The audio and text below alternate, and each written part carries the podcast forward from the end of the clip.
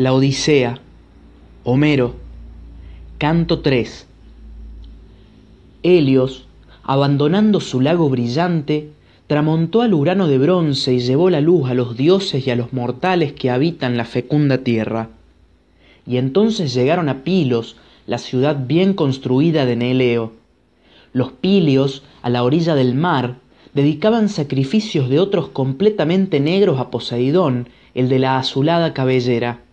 Había nueve filas de sillas y en cada fila quinientos hombres tenían asiento y ante cada fila yacían nueve toros degollados. Comían de las entrañas y quemaban los muslos para el dios. Cuando los de Ítaca entraron en el puerto, enrollaron las velas de la negra nave y, amarrándola, saltaron a tierra. Y Telémaco saltó el primero, precedido de Palas, y hablando antes que nadie, dijo Atenea, la diosa de los ojos claros, Telémaco, no te cumple ya ser escogido, puesto que has atravesado el mar por cariño a tu padre, y a fin de saber qué patria le sustenta y cuál ha sido su suerte. Adelante, pues, marcha derecho a ver a Néstor, domador de caballos, y veamos qué pensamiento abriga en su corazón.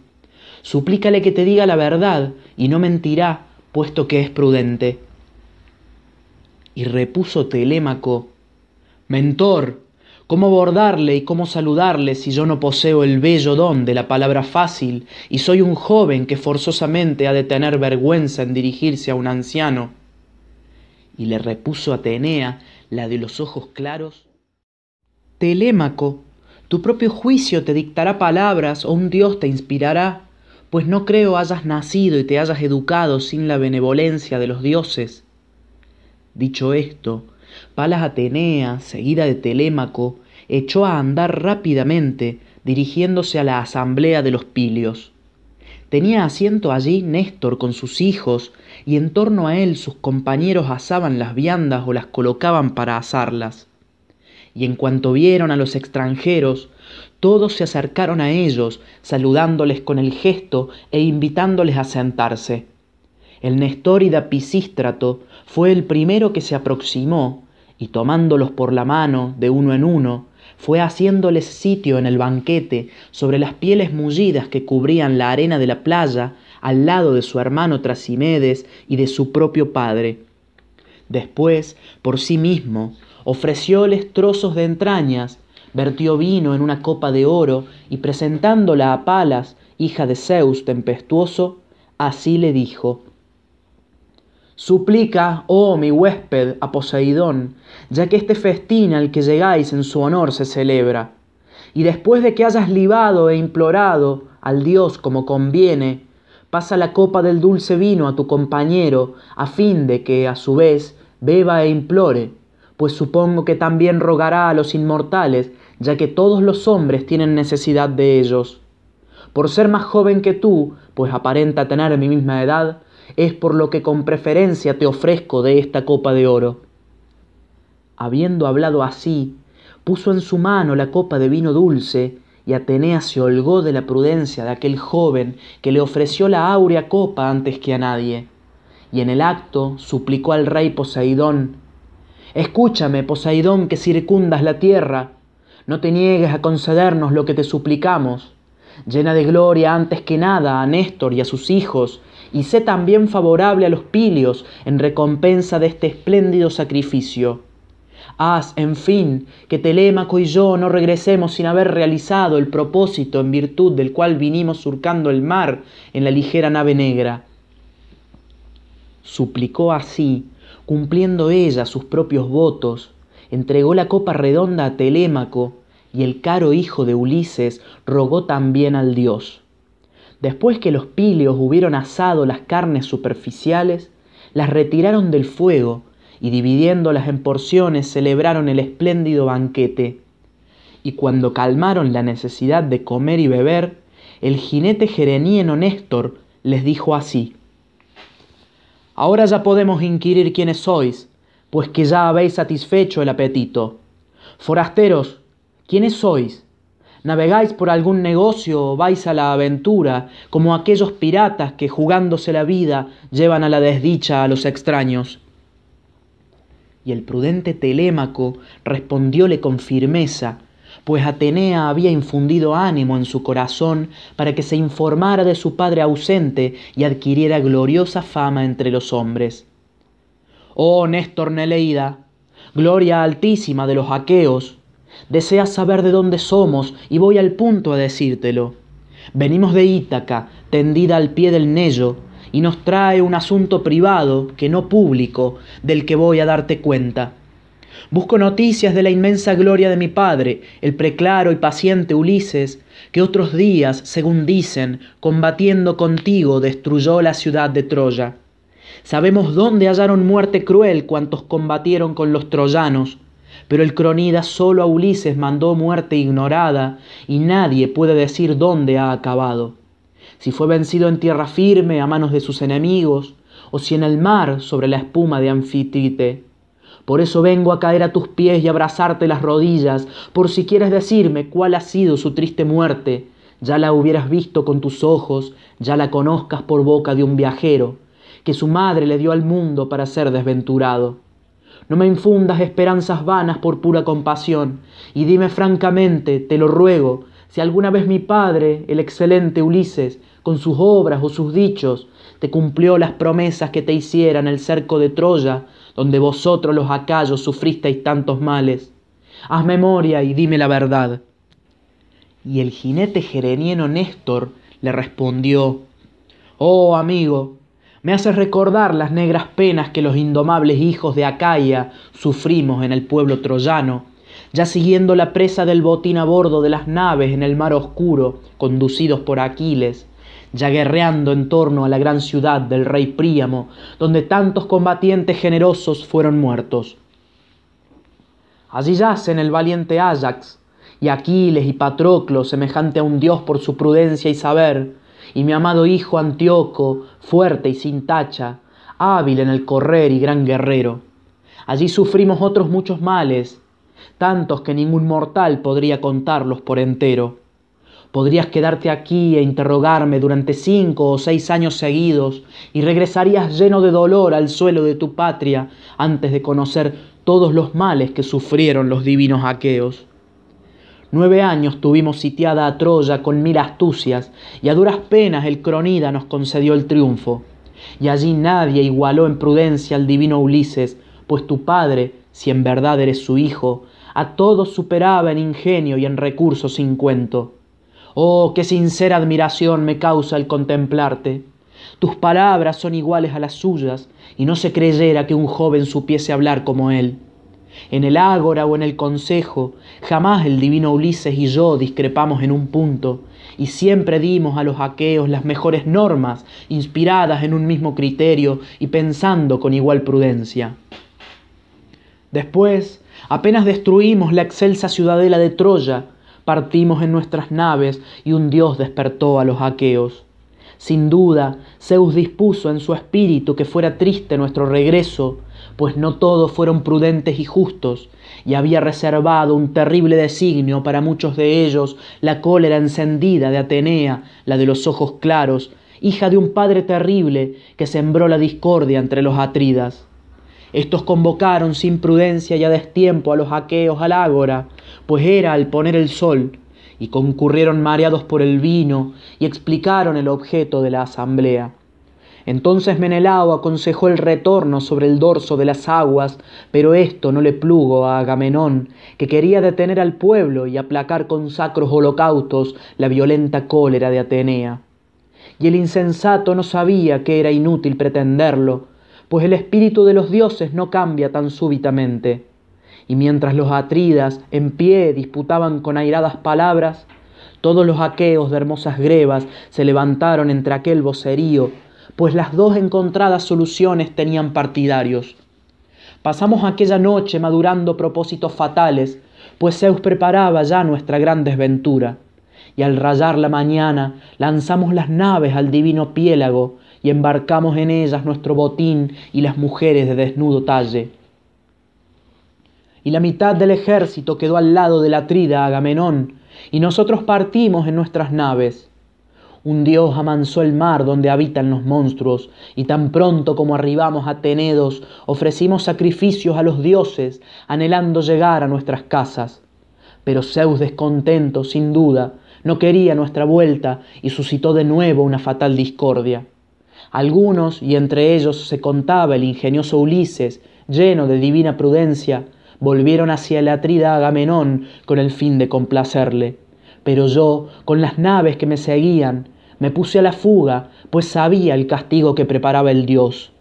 El valiente hijo de Tideo, arengando a los suyos, también se dio a huir, y el rubio Menelao se unió a nosotros en Lesbos cuando deliberábamos la ruta que mejor nos conviniera. Iríamos por el norte de la áspera Chios, dejando a la izquierda a la isla Psiria, o por el sur de Chios hacia Mimas, la azotada por el viento. Suplicamos a Zeus la merced de una señal y nos la hizo, ordenándonos que cruzáramos el mar con rumbo a Eubea, a fin de evitar nuestro infortunio. Comenzó a soplar un viento sonoro y nuestras naves, recorriendo rápidamente los caminos de los peces, llegaron de noche a Geresto. Y allí, en gracia a haber atravesado el piélago, quemamos en honor de Poseidón muchos muslos de toro. Al cuarto día los compañeros del Tidida de Omedes, con sus naves simétricas, se quedaron en Argos, pero yo seguí mi camino hacia Pilos, sin que el viento me faltara, pues un Dios propicio hizo que soplase. Así es como llegué hasta aquí, querido hijo, sin saber qué acallos se salvaron, ni quiénes toparon con la muerte. Mas lo que oí referir, ya tranquilo en mi casa, es justo que tú lo sepas, y no te lo ocultaré un momento. Se dice que el ilustre hijo del magnánimo Aquiles regresó incólume, así como los mirmidones a quienes él dirigía y eran hábiles en manejar la lanza. Filoctetes, el preclaro hijo de Peantes, también volvió entre los suyos, e Idomeneo condujo a Creta a todos los que se salvaron de la guerra sin que el mar le arrebatara ninguno. Tú has oído, aunque vives lejos, hablar de la Atrida, y sabes cómo volvió y cómo Egisto le infligió una muerte lamentable. Pero el asesino fue muerto miserablemente, porque es muy bueno dejar un hijo que nos vengue. Y Orestes se vengó de Egisto, que había matado a su ilustre padre.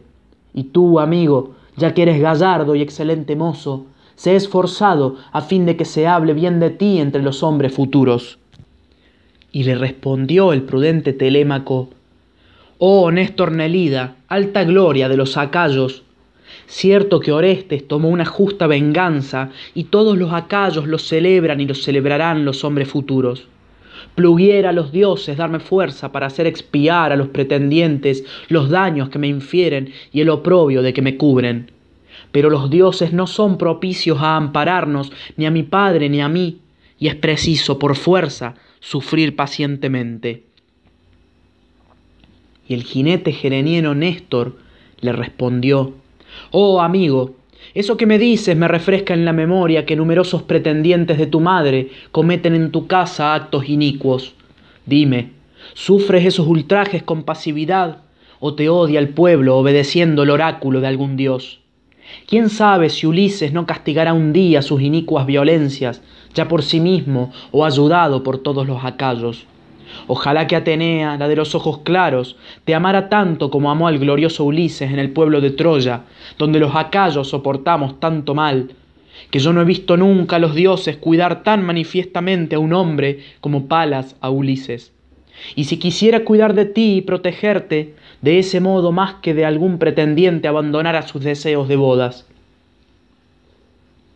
Y el prudente Telémaco le dijo, Oh anciano, Creo que eso no llegará jamás.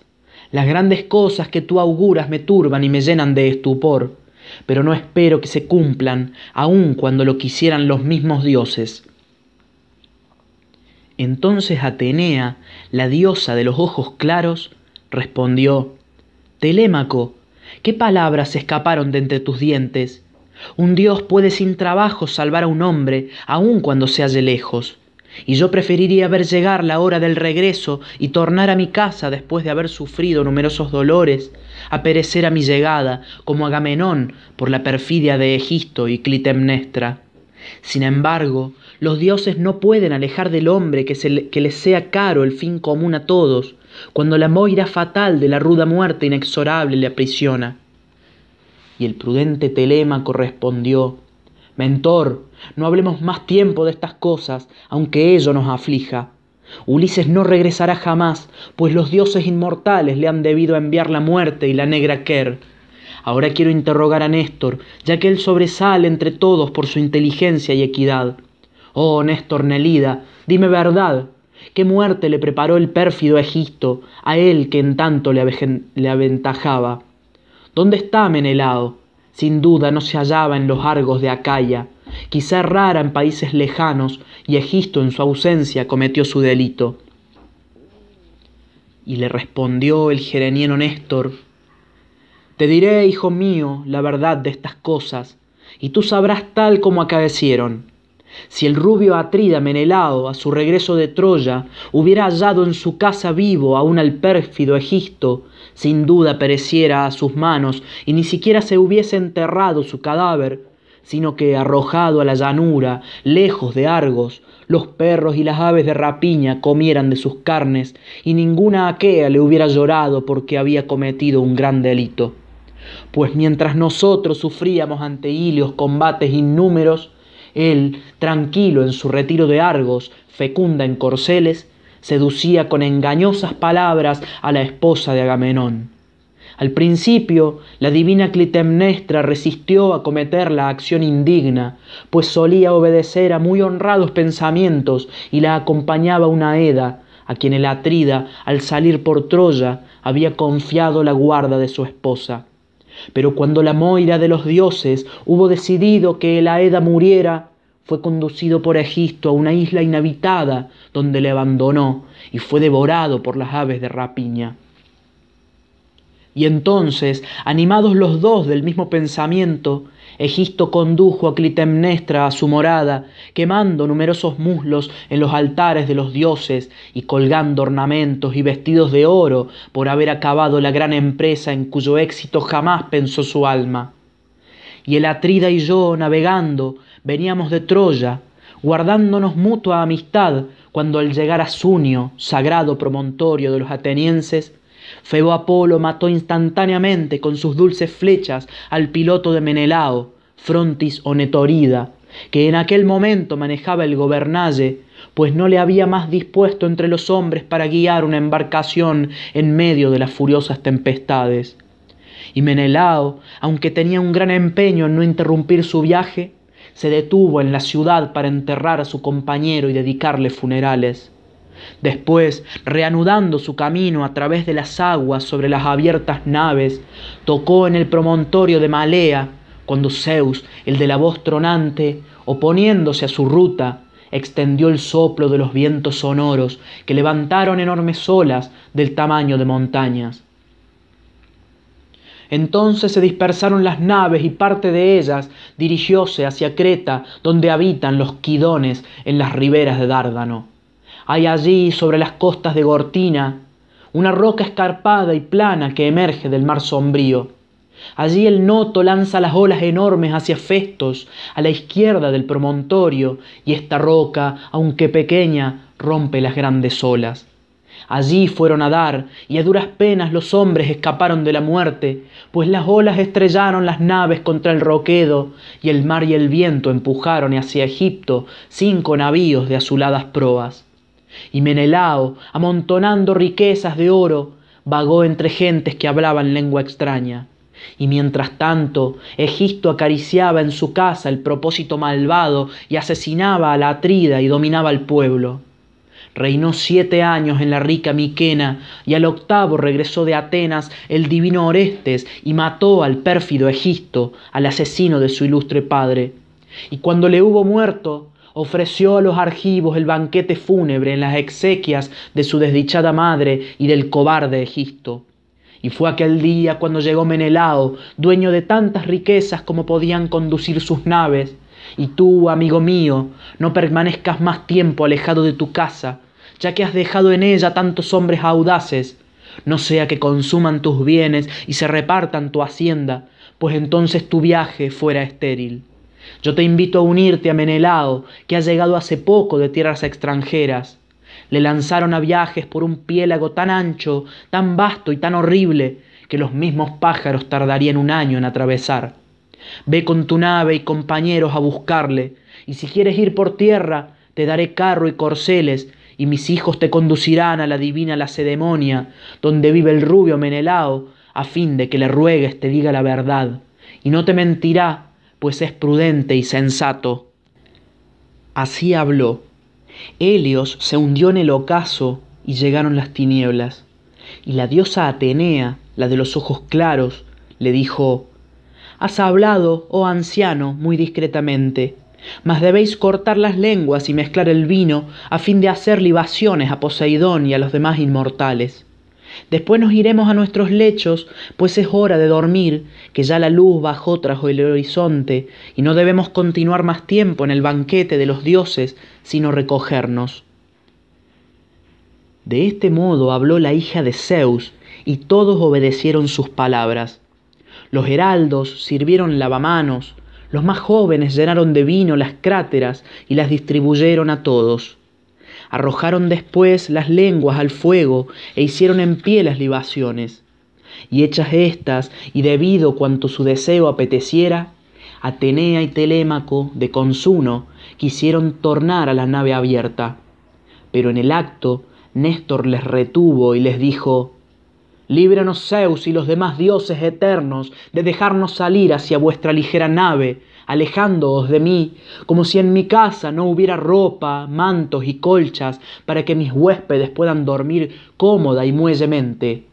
Poseo, en verdad, numerosos mantos y hermosas colchas, y nunca pernoctará el caro hijo de Ulises bordo de su nave mientras yo viva, o mis hijos queden en mi palacio para alojar y recibir a los forasteros que hasta él lleguen.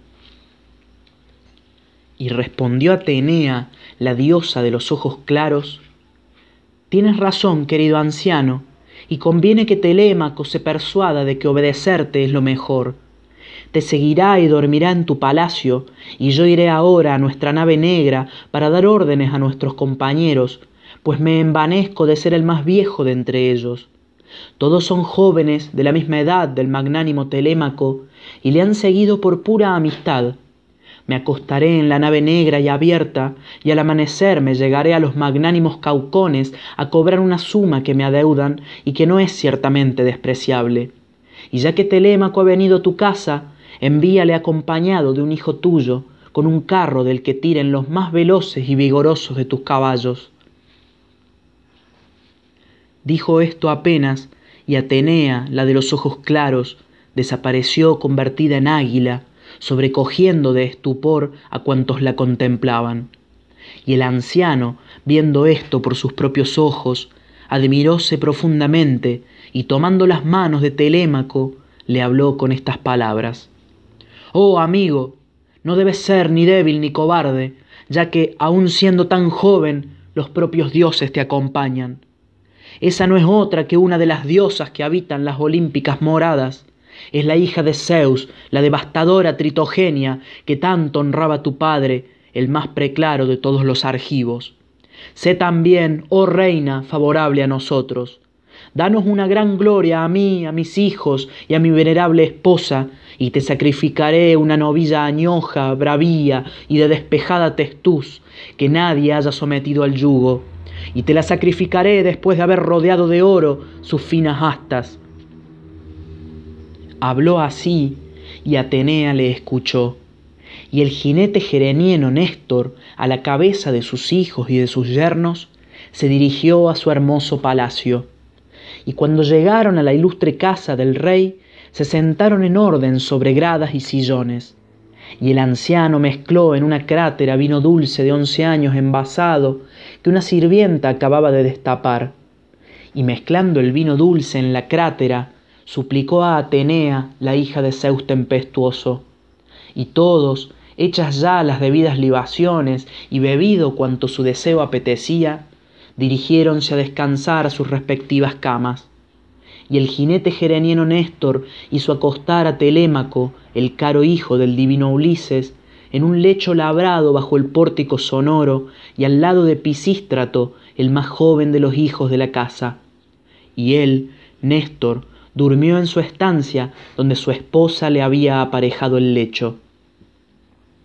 Y cuando Eos, la de los dedos rosados, hija de la mañana, se dejó contemplar, el jinete gereniano Néstor se levantó de su lecho y salió a sentarse sobre las piedras blancas, pulidas y brillantes, como lustradas por el aceite que había ante el portón, y en las cuales algún día se sentaba Neleo, parecido a un dios por la prudencia. Pero aquel, dominado por la quer, había descendido al Edes, y ahora el gereniano Néstor, sostén de los acayos, se sentaba en su sitio y su mano sostenía el cetro. Y sus hijos, abandonando las cámaras nupciales, se reunieron a su alrededor. Equefrón y Estratios y Perseo y Areto y el divino Trasimedes y el héroe Pisístrato que llegó el sexto. E hicieron aproximar a Telémaco semejante a un dios, y el jinete gereniano Néstor comenzó a decirles, Queridos hijos míos, satisfaced enseguida mi deseo, a fin de que me haga grato sobre todos los dioses a Atenea, que se me ha mostrado visible en el sagrado festín a Poseidón. Que uno de vosotros salga al campo y busque una novilla, que nos traerá el vaquero prontamente. Diríjase otro a la negra nave del magnánimo Telémaco y conduzca hasta aquí a todos sus compañeros, excepto dos que dejará para su guarda. Otro ordenará al aurífice Laertes que venga a verter oro en torno a los cuernos de la novilla y queden los demás conmigo. Decida a los sirvientes que preparen un festín sagrado en la casa y traigan sillas, leña y agua clara. Habló así y todos le obedecieron. Vino del campo la novilla, llegaron de la nave simétrica los compañeros del magnánimo Telémaco, apareció el artífice trayendo en sus manos los instrumentos de su arte, el yunque, el martillo y la tenaza, con los cuales trabajaba el oro. Vino asimismo Atenea para asistir al sacrificio, y el viejo jinete Néstor proporcionó el oro, y el obrero lo extendió y fijó en los cuernos de la novilla para que la diosa se regocijara al ver tal ornamento. Estratios y el divino Equefrón condujeron a la novilla por los cuernos. Areto trajo de la cámara nupcial en una jofaina florida agua para el lavamanos y una sirvienta cebada molida en un estillo. El valiente Trasimedes se hallaba presto a degollar a la novilla con un hacha cortante en la mano y Perseo llevaba una vasija para recoger la sangre. Entonces el viejo Néstor extendió el agua y la cebada y suplicó a Atenea, arrojando al fuego algunos pelos arrancados al testuz de la víctima. Y tan pronto como hubieron rogado y esparcido la cebada, el noble Trasimedes, hijo de Néstor, cortó de un hachazo los músculos del cuello y cayó sin fuerzas la novilla. Y las hijas y las nueras de Néstor y su venerable esposa Eurídice, la mayor de las hijas de Climenos, gritaron a la vez. Levantaron a la novilla que estaba tendida a lo largo, la sostuvieron y Pisístrato, príncipe de hombres, la degolló.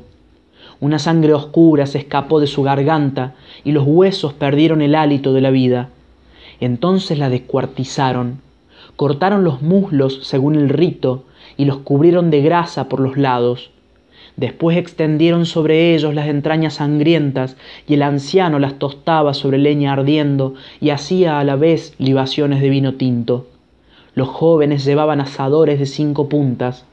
Consumidos los muslos, probaron las entrañas, partieron la carne con cuidado, atravesaron los trozos con pinchos y pusiéronlos a asar sin dejar de las manos las varillas agudas.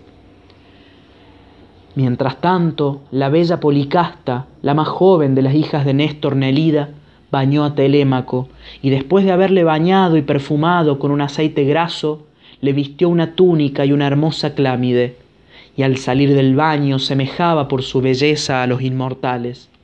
Y fue a sentarse junto a Néstor, príncipe de pueblos. Otros que ya habían asado las carnes las retiraron del fuego y se sentaron al festín los más ilustres varones, levantándose, escanciaban vino en las copas de oro. Y cuando hubieron satisfecho el hambre y la sed, el jinete gerenieno Néstor comenzó a hablarles así. Hijos míos, entregad a Telémaco dos caballos de hermosas crines y uncidlos al carro para que pueda hacer su viaje. Dijo así, y en el acto le obedecieron, unciendo al carro dos caballos veloces. La despensera les pertrechó de pan y vino y de todos los manjares que comer suelen los reyes preferidos de Zeus.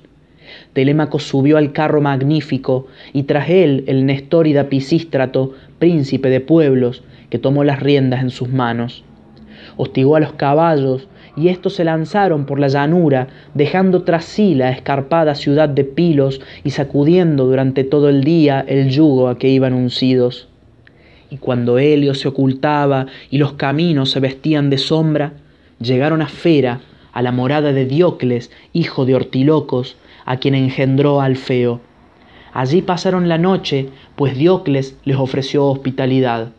Y cuando Eos, la de los dedos rosados, hija de la mañana, se dejó contemplar, aparejaron los caballos, subieron al carro magnífico y salieron del vestíbulo y del sonoro pórtico. Y Pisístrato hostigó a los caballos que se lanzaron veloces a través de la fértil llanura. Y llegaron al fin de su camino, pues los caballos corrieron velozmente cuando Helios se hundía en el ocaso y los campos se llenaban de sombra.